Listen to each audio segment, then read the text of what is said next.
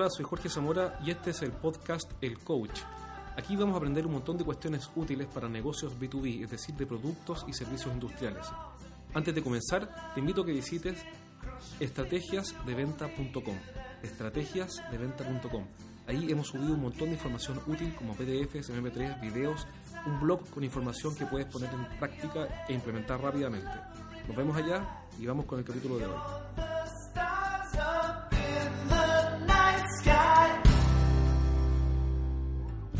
En el programa de hoy día entrevistamos a Gonzalo Soto, que es el fundador de matema.cl, un portal para aprender matemáticas que tiene miles de inscritos y en esta conversación nos va a contar cuál es su estrategia de negocios, cómo fue evolucionando y qué principios podemos obtener para nuestros negocios B2B. ¿Cómo presentarlo? Nuestro amigo es químico, ingeniero, farmacéutico, administrador de empresas, emprendedor, inventor, empresario. Así que vamos a dejar a Gonzalo que se presente. ¿Cómo está Gonzalo? Hola Jorge, ¿qué tal? Oye, gracias, por la invitación. Gracias a ti por, por, eh, por aceptarla y, y, qué bueno tenerte por acá a contar contigo en el capítulo de hoy día. Bueno, partir con que yo estudié en un colegio municipal, uh -huh. En, en, la básica, un colegio de esos típicos de letras. ¿eh? Uh -huh. eh, tuve la suerte de tener una profesora jefe que tenía especialidad en matemáticas y eso me permitió poder dar una prueba de admisión en, en varios liceos y entre eso en Las Tarrias y ahí fue donde estudié. Eh, y te comento eso porque tiene mucha relevancia con el proyecto final. ¿ah? Perfecto, desde, desde, los comienzos. De los comienzos. Bueno, yo estudié eh, química farmacia en la Universidad Católica. Eh, me fui a intercambio a estudiar farmacia en la Universidad de Alcalá de Henares en España, en Madrid. Eh, luego de eso volví y me dediqué a, a temas de educación. ¿Mm? Me pasaba siempre que como, como, estudiante necesitaba solventar mi gasto de joven uh -huh. y para eso hacía clases. ¿eh? Tuve clases la, de, de, química, de matemática. Tuve la grata experiencia de hacer clases de química en el, en el Liceo Carmela Carvajal. Ya. Reemplacé a una profesora de química y después me tocó hacer clases de matemática en el Liceo de Tajamar. ¿Mm? Siendo muy joven, tenía 22 años eh, ya venía con el tema de, de, de hacer clases de, de, la ciencia en general, porque una de las cosas que yo siempre agradecí fue haber estudiado farmacia, porque finalmente me dio una visión más holística de la ciencia. Perfecto. Y eso también fue parte fundamental del proyecto que, que estoy encabezando ahora.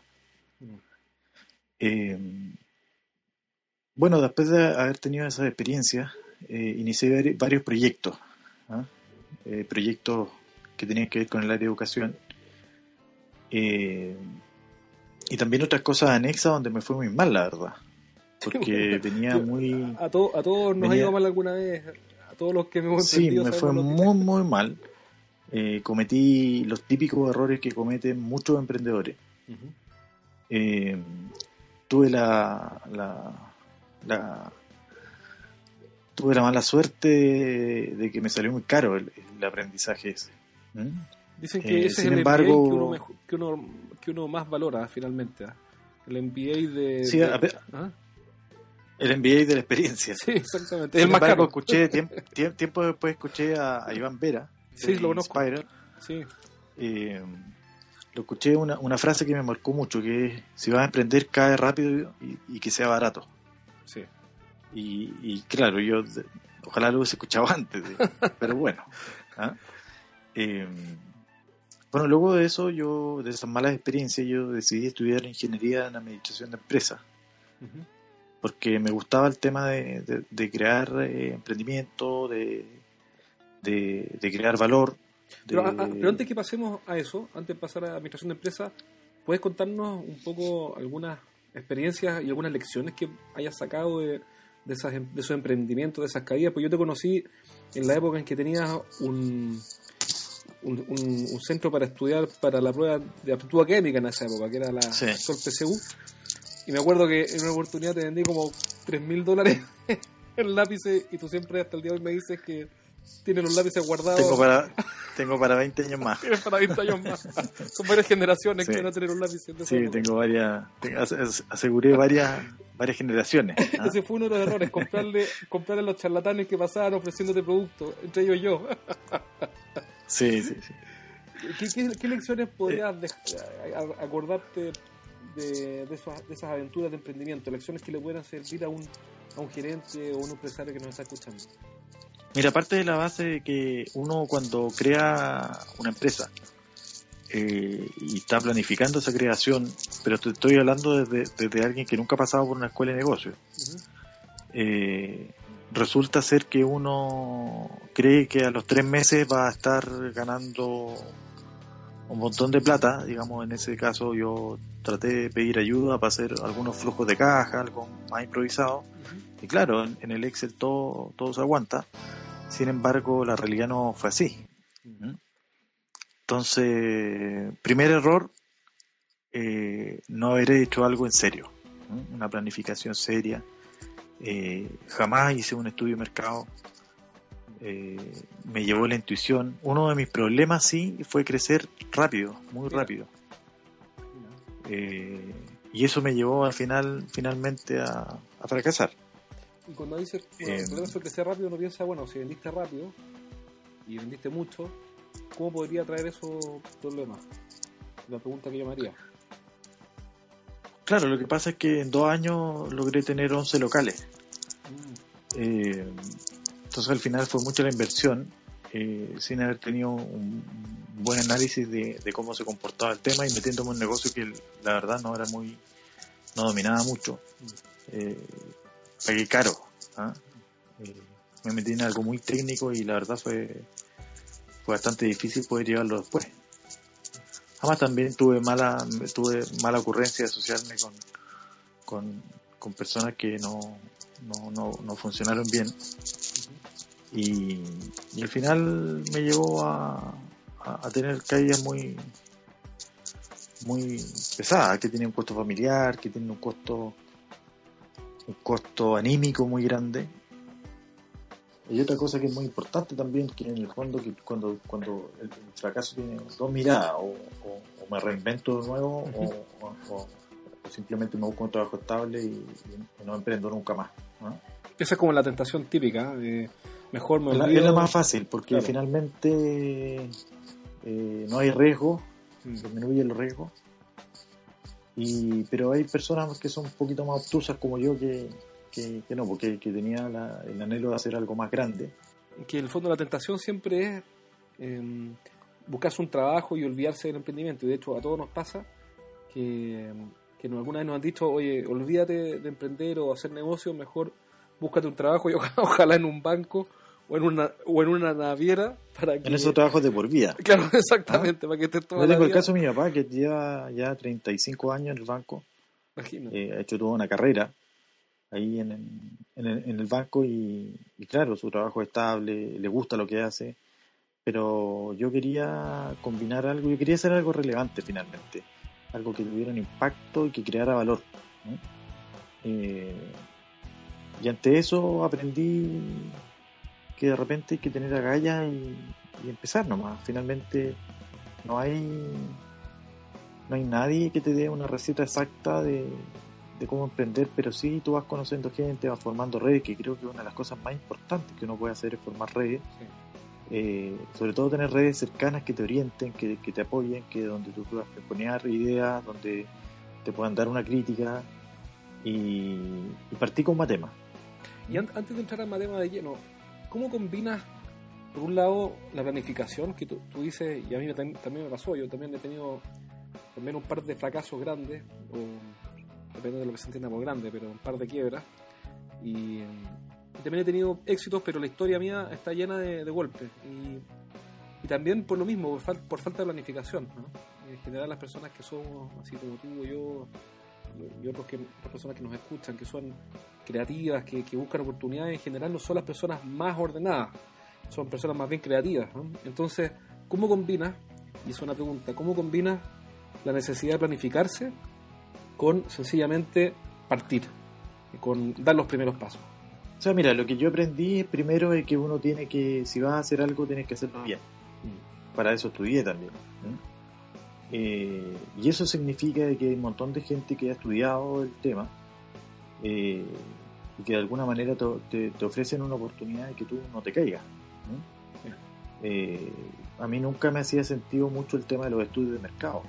Cuando monté tema, lo primero que hice fue hacer un estudio de mercado y vi en, la realidad la importancia que tenía eso, porque finalmente muchas veces cuando uno crea, cuando uno es, creativo mm. y, inventas cosas, eh, pasa que uno quiere crear lo que uno cree que es bueno para los demás. Claro.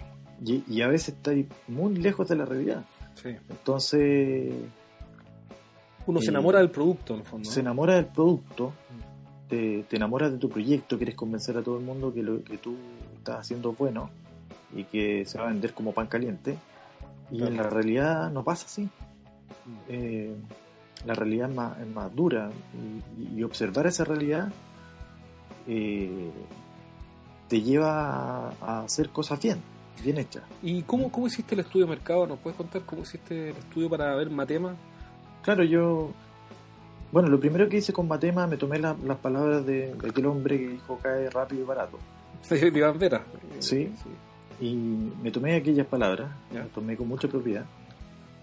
Y y lo que hice fue hacer 55 videotutoriales hechos por mí.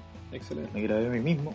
Tuve un tremendo feedback. Entonces, ahí yo primero pude comprobar derechamente con, muchos jefes de UTP y profesores que lo que yo estaba diciendo no era descabellado, sino que tenía un sentido. Claro. Eso fue lo primero. A, tus clientes les hizo sentido? Mira, no, no son los clientes finales, pero sí es un cliente. Y le hizo absolutamente sentido sin embargo, hubieron algunas críticas muy importantes que me, permitieron ya crear el, producto que tenemos hoy día, diciendo que eh, yo no era profesor. Entonces, eh, eso era una crítica importante al proyecto, por lo tanto yo me busqué profesores y que fueran profesores de primer nivel y que fueran incuestionables finalmente en, la plataforma. Y ya con eso yo logré subir de, nivel con, el proyecto. Bueno, el estudio de mercado lo hice eh, con, una, con una encuesta, a través de una encuesta, se encuestaron a 500 personas. ¿Cómo lo hiciste? ¿A través de eh, Facebook? no, lo hice en, papel. Perfecto. Me fui a colegio y entrevisté, entrevisté gente con una encuesta para que, eran preguntas bien básicas, ¿Ya? Eh, preguntas cerradas. y con eso me dio absolutamente, incluso hasta un valor asignable al, proyecto, digamos. ¿Por qué, ¿Por qué crees tú que pasa mucho que, eh, los empresarios o, también los emprendedores son un poco reacios a hacer estudios de mercado? Como que uno se imagina que es algo tedioso, algo caro, algo quizá, que quizá no aporta mucho. ¿Por qué crees tú que pasa eso? Yo creo que porque muchos nunca han pasado por una escuela de negocio y nunca lo hicieron. Yo lo hice eh, lo hice después que ya había tenido un, ramo donde habíamos estudiado eso, entonces me fue más fácil hacerlo. Pero antes de eso jamás me hubiese atrevido a hacerlo, porque en el fondo, ¿qué, qué pregunto? ¿Qué, qué, hago? ¿Para, qué me sirve? Entonces, fue una de las cosas más valiosas que yo rescato de haber pasado por un aula. Mm. Entonces fuiste a, te acercaste a tus clientes en el fondo y les preguntaste qué es lo que opinan, si es que, qué es lo que valoran, qué es lo que les interesa, qué estarían dispuestos a comprar. Claro. Ahora saltaron varias preguntas. Finalmente, ¿quién es mi cliente final? ¿El colegio? ¿El papá o el alumno? ¿Y por qué no nos cuentas ¿O son los tres? ¿Y por qué no nos cuentas rápido para entender bien ahora esta parte de qué se trata Matema? Para poder explicar estas preguntas que estoy haciendo. Claro. Bueno, primero Matema es un portal que tiene videoclases. A mí se me ocurrió en el año 2008, donde yo veía que yo hacía muchas clases, tenía muchos alumnos particulares. Ya. Eh, y trabajaba también con otros profesores en algunos proyectos. Y y había un profesor muy bueno, muy, muy bueno. Y él, yo siempre me preguntaba cómo hacer para que él llegue a más gente. Y una de las cosas que, se me ocurrió en ese año eh, fue por qué no hacerlo en digital y llevarlo en, digital a todas partes. Mm. Eh, entonces se me ocurrió hacer videotutoriales. ¿Y por qué no eh, videoconferencias en tiempo real? Porque de alguna manera también venía cambiando el concepto del TV cable, del, de la película que empieza a las 5 de la tarde y si no llegaste a las 5 la película partió. Mm. Entonces en el fondo eh, es más como el concepto de Netflix, mm. que, yo veo cuando quiero. Entonces, eso, con pasa con la tecnología, que al final... Eso pasa con la tecnología. Entonces en el fondo yo decía, ¿por qué no fijar una clase en el tiempo? Esa clase que te perdiste, a lo mejor porque faltaste, porque estabas con fiebre, porque peleaste con tus padres, porque mm. peleaste con tu novia, eh, y la perdiste para siempre, en el fondo hoy día está recuperable. Y la podías ver la cantidad de veces que tú quisieras para poder aprender. Entonces eh, nos pusimos como locos a hacer videotutoriales. Y en un momento uno de mis colegas me planteó la, la posibilidad de poder de poner pruebas online. Yo fui reacio porque la verdad dije, mira, con, tutoriales basta porque en el fondo, ¿por qué, nos vamos a complicar? Al final me convenció, hicimos unas pruebas, eh, que eran aproximadamente 40 pruebas online. Eh, la tuvimos alrededor de, de cuatro meses ahí hasta que nos acordamos. Un día yo iba a una reunión, me acuerdo, y con una corporación de educación y, me llama mi, mi, colega y me dice, oye, ¿sabes cuántas pruebas se han ejecutado en estos cuatro meses que era posible? Y se habían ejecutado más de 10.000 pruebas. en serio, un número grande.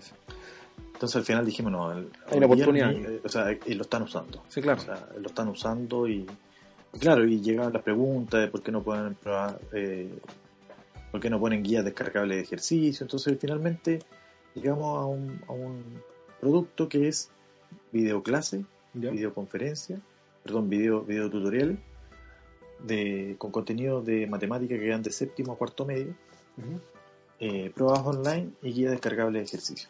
Perfecto. Eh, luego le sumamos química, física y el año pasado le sumamos lenguaje. Este año esperamos partir con biología. Ya, ya llevamos más de 800 videotutoriales. 800. 800. Eso lo hacen los profesores. ha sido un trabajo de, de tres años eh, estamos con una cantidad de ideas nuevas para mejorar la experiencia del usuario. Eh, y eso es Matema. ¿ah? Perfecto. Matema es un reforzamiento virtual. Ahora, una pregunta. Algunas preguntas para tratar de, sacar lecciones y ideas también para, para, quienes nos escuchan, que están vinculados siempre a los negocios industriales. ¿Qué, ¿Qué, pasa con el modelo de negocios de Matema? ¿Cómo funciona el modelo de negocio? Y la pregunta que sigue después es ¿Cómo crees tú que se podrían usar esos conceptos para un negocio de productos o servicios industriales? Mira, el modelo de negocio, yo pensé, siempre para mí, para mí fue una, gran pregunta. ¿Qué hago? ¿Lo, doy gratis o, lo vendo? ¿Ah? Eh, y de verdad que fueron por lo menos un año y medio donde todos los días me pregunté qué, cuál era mi decisión, porque finalmente era una decisión importante hasta que en algún momento alguien me dijo, ¿y por qué no hacer los dos? Ah, perfecto. Y yo le encontré toda la razón del mundo. Entonces hicimos dos proyectos. Uno que era matema.cl, un, un portal totalmente gratuito, que a la fecha llega a más de 80.000 visitantes distintos. Eh, y hemos superado el millón de reproducciones. Mira. Eh, inventamos campusmatema.com, que es como un campus más premium. Perfecto. Para usuarios más exigentes, como decimos nosotros. Eh, y ese ha tenido, este año ha tenido un incremento muy, muy grande. Eh, Matema lo, lo, basamos al modelo de sponsor. Perfecto. Y el campus es un modelo de pago. Perfecto. Para, para, ejemplificar, o sea, en Matema hay mucho contenido gratuito y, y, y tú monetarizas matema.cl con avisos publicitarios de tus auspiciadores. Sponsor, claro. Hoy día tengo un auspiciador que es la Universidad Central. Es un buen auspiciador, estoy muy contento. Eh, y, han sido eh, han sido buenos partners para nosotros. Eso nos ha permitido ya tener una estabilidad completa. Ya pasamos el Valle de la Muerte. Perfecto. Eh, estamos con números azules desde el año pasado. Entonces ha sido bien interesante. Sin embargo, hay, algo que a, mí me gusta mucho del, proyecto, que es la experiencia del usuario. Yo me considero un, fanático de Steve Jobs, como muchos seguramente. Sí, claro. Eh, y un poco me obsesioné también con la experiencia del usuario. Y esto yo creo que es importante para, para los amigos que mm. nos están escuchando, finalmente, aunque tengan otra, otro rubro. Sí. Porque finalmente hay pasa mucho que, que uno tiene un producto mm. eh, y tú no eres usuario de tu producto. Eso es súper importante. No sé, quien, fabrica sándwich, envasado, por ejemplo. Almuerza otra eh, cosa. Y el que almuerza otra cosa. el que fabrica tractores no es agricultor. Claro, el que dicta curso de capacitación muchas veces no toma curso. ¿Ah? Y eso es una cosa que yo creo que es tremendamente negativa dentro de quien está liderando un proyecto porque finalmente Hoy día estamos en una época donde la experiencia del usuario es muy, muy importante. Hoy día estamos con un nivel de conectividad donde solamente una persona con darte una opinión negativa de tu producto a través de Twitter o algo, Sin duda. te puede causar muchos problemas. Entonces, eh, hay, hay que ponerle experiencia de usuario. Yo te digo sinceramente, Matema lo hice pensando en lo que a mí me hubiese gustado tener. Perfecto y muchas veces me emociono con, las cosas que, voy creando. A veces me dicen que soy bastante ñoño porque disfruto haciendo videos de, materias que a nadie le gustan, pero, pero es que la verdad es que uno, eh, desde, el usuario, siendo usuario, mm. tú creas mejores productos. Sí, claro. Y al crear mejores productos, le agregas valor a tu, a tu negocio, a tu producto, a tu servicio, en el fondo lo que haces es ponerte los zapatos de tu cliente. Es ser tu cliente. Claro. Y tu cliente más, más cabrón, tu cliente más crítico. Más exigente. Más exigente. Claro, si tú logras hacer eso, eh, te haces cargo de la experiencia del usuario. Exactamente. Y haciéndote cargo de esa experiencia, tú creas productos geniales, como decía Steve Jobs. Claro. Y, hoy día Matema eh, y, lo que estamos haciendo está llegando a muchas partes no solamente de Chile, sino del mundo, y, y con gratitud, con, con, nos escriben. El día mismo revisé un, correo que me llegó de Colombia dando las gracias eh, por las cosas que estábamos haciendo, que siguiéramos adelante. Y, y, si tú no tuvieras un producto genial, nadie te escribe. No, nadie. La alternativa sobra. Nadie te escribe. Entonces, una cosa importante es crear para, para, para el usuario o sea, ser usuario. Ser usuario. Y eso, eso que suena tan obvio, son muy pocas las empresas las que lo hacen. muy poco. Lo que pasa es que hay, yo creo que hay muy poco de sentido común, eh, muy poco de, de, hacerte cargo. Saltamos una etapa donde era vender, vender, vender, vender, vender y, y, crear al, al por mayor Ahora los usuarios son distintos, o sea, los clientes son distintos, son más exigentes, son más sofisticados. ¿Qué cosas exigen hoy día, en tu, en tu, opinión? ¿Qué cosas exigen hoy día los clientes que hace un tiempo atrás no exigían? O sea, te exigen calidad. Mm. La calidad es como el desde, no es como la, es como lo básico, ¿no? El mínimo. Que antes no era tan básico porque mm. era lo que había. Hoy día estamos hablando de que hay industrias que, que, que están más maduras, donde mm. hay varios oferentes y, resulta súper interesante porque finalmente todos compiten por crear cosas más geniales para los usuarios y los usuarios salen beneficiados. Antes no. Mm. Antes tenías una o dos empresas y era lo que había. Mm. Y, el usuario hoy día busca en Internet y el usuario cotiza y el usuario eh, se informa. Eh, ese es el usuario sofisticado hoy día. El otro día veía una, una, estadística que decía, se hizo sobre 1.900 entrevistados, que eran todos compradores de productos y servicios B2B, es decir, productos industriales. Y decía que el, hasta el 70% de la decisión de compra, los compradores la toman antes de entrar en contacto con la empresa. Es decir, se meten a internet, se meten a blogs, averiguan, y cuando toman la, y cuando toman contacto con la empresa, ya tienen el 70% de la decisión tomada. Absolutamente. no, yo estoy totalmente de acuerdo. Totalmente de acuerdo. Ahora, esa, esa decisión influye mucho también en, cómo tú te presentas, cómo es tu identidad a través de Internet. Tiene mucha, mucha, qué te refieres con la identidad? ¿Cuál es tu página? ¿Cómo te muestra? Eh, esconde los precios, mm. eh, pides cotización. Eh, el usuario quiere saber todo ya, ahora, quiere todo para el tiro. Eh, hoy día tú quieres cotizar un crédito automotriz y tienes que dejar tus datos. Ya estamos cansados de los usuarios de, que nos bombardeen con, con mailing. Si al final el mailing, claro, en algún momento fue un boom, pero hoy día ya va en, va en retroceso, al parecer de mucha. Yo he conversado con mucha gente que está chata de recibir spam.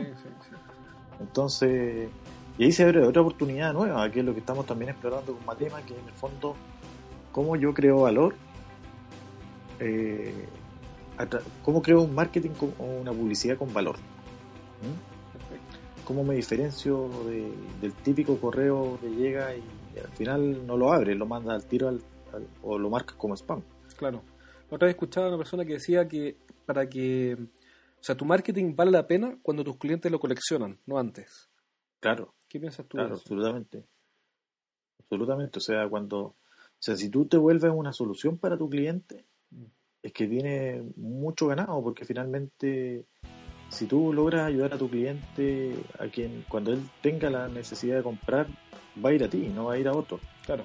Puede cotizar, puede todo, pero al final, si confía en ti, si te ganas tu confianza, y no estás que cómprame, que cómprame, que cómprame, entonces al final logras un logras crear un cliente fidelizado que no solamente a lo mejor te va a comprar en una oportunidad, sino que te va a seguir comprando en el tiempo. Mira, lo que tú dices es tal cual. Yo tengo un, sistema de correo por el cual enviamos siempre newsletters a los clientes que se registran en nuestra página web y la tasa promedio de apertura de los emails que enviamos es solo el 40%, entre el 40 y el 45%. Es altísimo. Sí. Pero ¿qué es lo que hacemos? Cada vez que mandamos un correo, entregamos algo útil. No no estamos diciéndole cómprame, cómprame, cómprame, sino que siempre estamos enseñando o aportando algún conocimiento nuevo. Y en los últimos seis meses se, borró una persona de la lista. imagínate, imagínate. ¿Y cuál es el secreto? Ser útil, ser, eh, útil. Nada más. Oye, todos quieren que nos, todos queremos que nos, que nos compren. La pregunta de hoy día, 2015, es ¿cómo, cómo hacemos eso? ¿Lo decimos directamente o finalmente mostramos nuestro valor? Mm. Primero, para que cuando nos cuando decidan comprar tengamos la confianza. ¿Qué pasa con el marketing móvil y con Matema y tus proyectos de desarrollo? Mira, yo escuchaba unos estudios que se, se realizaban y hoy día más del 68% de la conectividad está por teléfonos móviles. Mm. ¿Mm? Eh, por lo tanto, quien quiera iniciarse en un gran emprendimiento o, quiera ampliar su, modelo de negocio, quiera lanzar un nuevo producto, tiene que tener presencia. Tiene que tener presencia. Eh, también está la, parte digital que te permite diferenciar quién es tu cliente final, digamos, cómo, cómo puede llegar. Ya sabemos la diferenciación que hay entre, entre Facebook, que es más masivo, Twitter es otro perfil. Sí, claro. ¿Mm? Twitter es otro perfil. La escuché una estadística que decía que más del 40% de los usuarios de Twitter son periodistas. claro, seguramente. Y, han logrado mover una industria que, es la industria de, la prensa, digamos, volcarse directamente a Twitter. O sea, tú ya quieres conocer una noticia y lo primero que haces es te meter a Twitter. Y sale antes que en la tele, digamos. Sin duda. Entonces tiene, tiene harta relevancia, pero tiene que ver también a quién le quieras tú hablar, o sea, definir bien a quién le estás hablando, cuál es tu mercado objetivo, es la cosa más importante. Sí, claro, porque depende mucho de la generación a la que le estamos hablando. Claro, por ejemplo, nosotros con, con Matema, eh, Twitter no es una herramienta útil para hablarle al alumno, quizás al papá sí. Claro. Pero un papá más sofisticado. Claro. Pero no es gran herramienta para Matema, pero sí lo es Facebook. Claro, sin duda. Sí lo es Facebook. Eh, YouTube también lo es. Nuestro canal tiene cada día llega nuevo nuevos usuarios, eh, se registran en nuestro canal eh, o van directamente al, canal a ver video y, y, claro, eso nos posiciona más alto, a pesar de que no están todos los videos accesibles directo desde, desde YouTube, pero tenemos una cantidad enorme de visitas también. Entonces, las redes sociales son muy importantes para, para quien, quien tiene un negocio y cómo mostrarlo. Se dice que las redes sociales son el nuevo SEO, la nueva optimización para buscadores. ¿Estás de acuerdo con eso? Mira, lo que pasa es que también escuchaba algo muy interesante eh, que decía que el, hoy día los buscadores eh, y, en sí las, las páginas, los navegadores, los navegadores ya no eran la principal fuente de información como lo eran hace cinco años atrás, donde todo estaba en las páginas web. Hoy día los navegadores son un 20% de usabilidad que pasa a ser casi una app. ¿ah? Mm. Eh, y eso es muy importante porque finalmente los, usuarios están en las redes eh, y si yo quiero promocionar mi producto, imagínate cuántas empresas tienen fanpage en Facebook.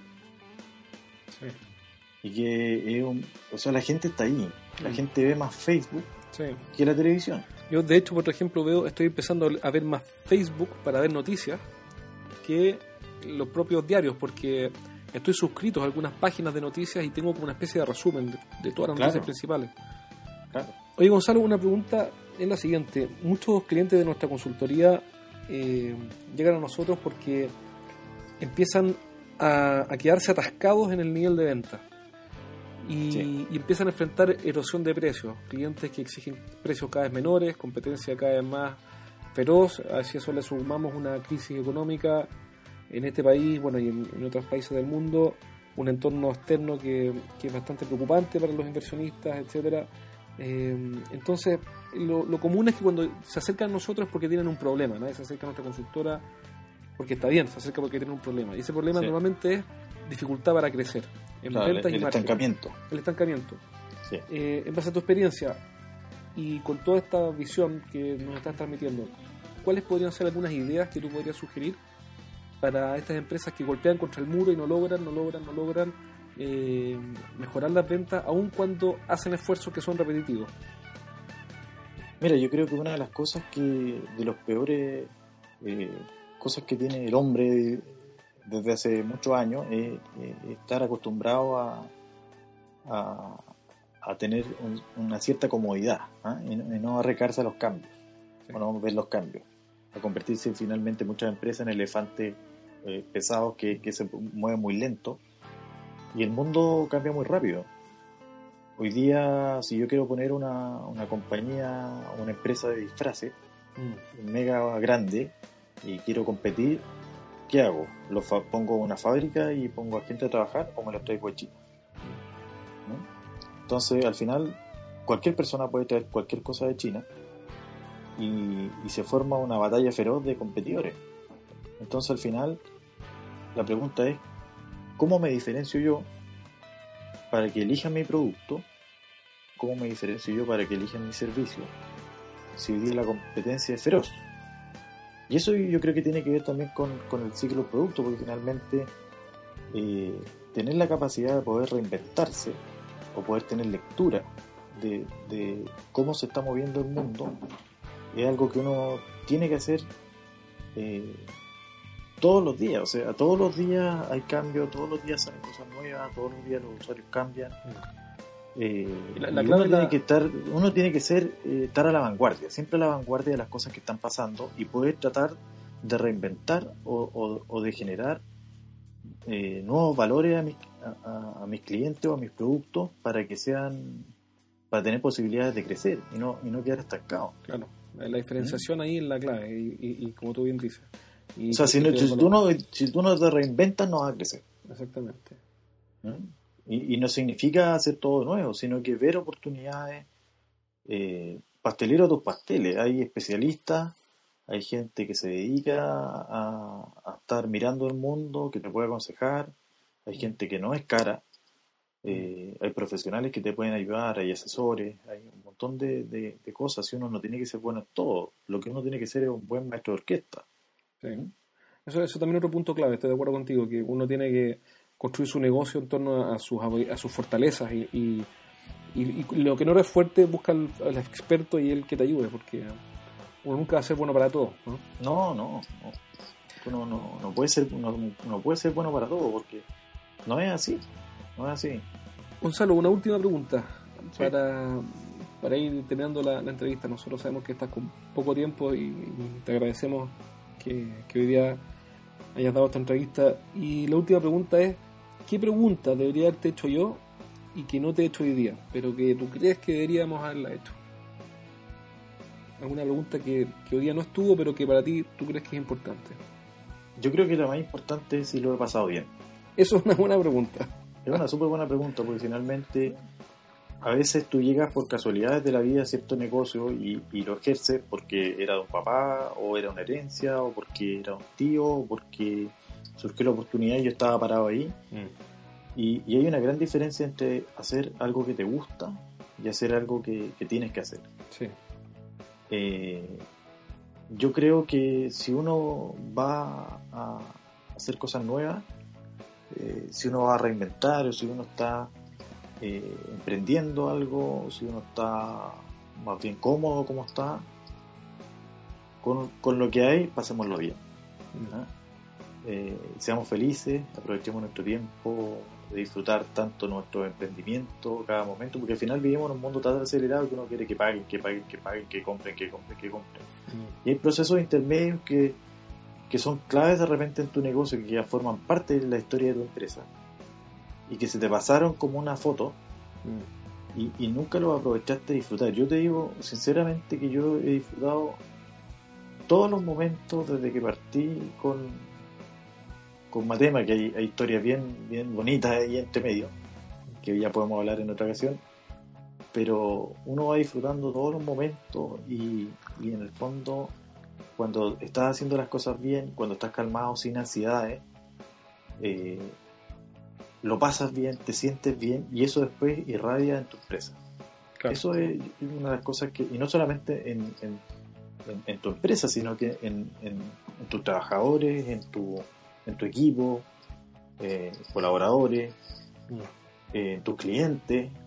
O sea, de alguna manera el estado de EMA tiene algo fundamental dentro de toda esta historia, porque cuando las cosas no están bien, eh, se preocupan todos, cuando, cuando la empresa no va bien, se nota, eh, hay un estado de ánimo general y, gran parte de la importancia que, tiene la empresa, si no es la mayor, es el capital humano. Entonces, si uno dirige equipo, eh, tratemos de pasarlo bien, seamos felices. Qué simple, pero qué, cierto. muy cierto, seamos felices. A uno, se lo, a uno se lo olvida a veces en el correr del día a día ese, ese consejo, ¿no? pasarlo bien, disfrutar los buenos momentos porque hay que aprovecharlos y, no solamente quedarse con las malas noticias, hay, que, hay que también acordarse de la buena noticia. Y alguien decía también que hay que saber celebrar los, los, éxitos, aunque no sean grandes, hay que celebrarlos y disfrutar el momento. Mira, hay, dos tipos de personas, me decía un amigo el otro día que yo lo encontré fantástico. ¿ah? Me decía, mira, hay dos tipos de personas. Existen las personas que una piedra en el camino para ellos es una traba y tienen que esquivarla o tienen que sacarse esa, piedra en el camino. Y hay otro que una piedra en el camino es un peldaño mm. para poder subir más alto. Yo creo en eso, creo que los obstáculos son para, para afrontarlos eh, con alegría, si finalmente los obstáculos siempre, siempre vienen y, a veces son pesados, pero tratemos de tratemos de, de superarlos con, con galardía. Mm, con humor eh, Con humor, eh, claro, porque al final, claro, hacer una hacer empresa, ¿qué tiene? El final hacerte millonario. Yo creo que eso es una consecuencia de un buen trabajo. Yo creo que hay muchas personas que se obsesionan por crear una empresa que venda millones de dólares. Eh, y, ya cuando llegaste ahí, ahora eres feliz, ahora lo estás pasando bien. Mm es cierto, es un gran logro, pero en el fondo te perdiste toda la historia para atrás. Es verdad. Yo, yo soy de la otra, yo en algún momento, a lo mejor, no sé si por eso me había ido mal, pero estaba obsesionado con hacer dinero, con hacer dinero. Mm. Cuando cambié el concepto, como que todo el universo eh, confabuló para que me resultaran las cosas. Entonces, y además uno transmite esa energía. Sí, claro. Y los clientes lo perciben, ¿no? Los clientes lo perciben, la gente lo percibe. Eh, es, muy importante. ¿ah? Ese, ese, es mi, mi digamos. ¿ah? Excelente, y te agradezco el, el tiempo, te agradezco la conversación muy entretenida, eh, muy buenos ejemplos, muy ilustrativa y siempre se pueden sacar ideas de, de experiencias y experiencias tan valiosas como la tuya. Así que te felicito y te agradezco nuevamente la, conversación. Yo feliz, feliz, feliz, feliz de poder hablar contigo. Ojalá algo le sirva de, mi experiencia a, a, quienes nos están escuchando y el mejor de los éxitos y échenle para adelante y, formemos redes. ¿ah? Eso es muy importante. Buen punto. Lo último, si alguien quiere eh, eh, conocer más de tus productos, de tus servicios y todo lo que puedes hacer por ellos, ¿qué indicaciones tenemos que darle? O sea, nos pueden encontrar en en matema.cl, matema con una H justo al medio. Ya es M-A-T-H. M-A-T-H. O en www.campusmatema.com. Perfecto, entonces tienen que entrar a www.matema.cl o campusmatema.com, también matema con TH. Matema con TH. ¿Y ahí qué van a encontrar? Van a encontrar un portal eh, van a encontrar dos portales, uno que tiene matemática y un poco de lenguaje y el otro que ya tiene todo, todo, todo, todo, nuestro trabajo volcado ahí. Perfecto, y hay un montón, hay toneladas de información gratuita y útil para los padres también que nos están escuchando. Sí, tenemos revistapadres.com también, lo creamos hace un, par de años, donde hay cosas bien interesantes para los papás. ¿ah? Buenísimo. Eso es totalmente gratuito, así que métanse con toda la confianza del mundo y aprovechen todo nuestro trabajo que hemos hecho hoy. Perfecto. Y si alguien tiene alguna duda o quiere mandar alguna pregunta, ¿a qué correo tiene que escribir? Gonzalo arroba matema con h. Perfecto. Muchísimas gracias Gonzalo. Un abrazo grande y esperamos tenerte pronto por acá. Gracias Jorge. Un abrazo. Igualmente. Digo.